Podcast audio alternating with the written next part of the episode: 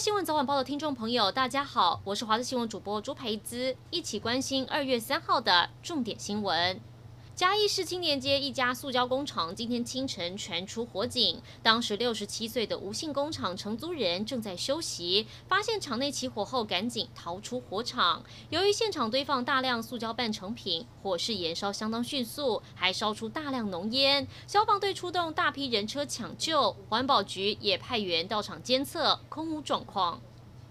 农历春节要到了，不少人准备要换个新钞好过年。央行也在日前宣布，换新钞就从今天开跑，一直到九号，有五个工作天可以兑换，包含第一银行、合作金库以及邮局等八个公股行库都可以兑换。不过最夯的一百元只能换一百张，五百元二十张。也因为疫情关系，今年换钞采取十连制，还要保持安全距离。出海捕鱼，但因为浓雾迷航，还好惊险获救。一艘礁筏准备进入苗栗龙凤渔港时，先被强烈的东北季风吹离航道，加上浓雾导致礁筏迷航，最后卡在消波块上，导致两个船员也受困。海巡队发现后，马上到场抛下救生绳跟救生衣，徒手把受困船员拉上岸。今天出门天气变暖，因为是立春，是二十四节气的开始，象征春天到来。今天一直到下周一，全台各地都会是多云到晴的稳定天气。但到了下周三小年夜开始，天气会变得不稳定，全台降雨几率提高。而在立春这天，民间习俗说可以趁着新的一年到银行存点钱，象征新的一年都会财源滚滚。另外，春天天气好，民间习俗也说千万不要贪睡，早点起床吸收立春阳气，新的一年才会有满满能量。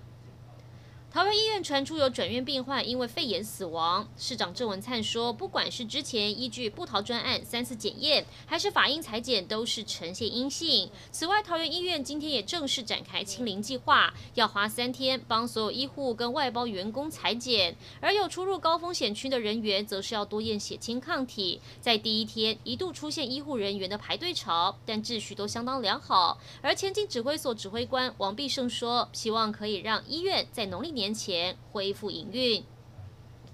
国际消息：全球疫情肆虐，虽然最近确诊数据下滑，但为了阻止病毒蔓延，各国大规模施打疫苗。先前被众人质疑安全可靠性的俄罗斯疫苗“史普尼克五号”华丽翻身。权威医学期刊《刺格针》报道，这支疫苗的第三阶段临床试验数据显示，保护效力高达近九成，成为继辉瑞和莫德纳疫苗第三支有效率超过九成的疫苗。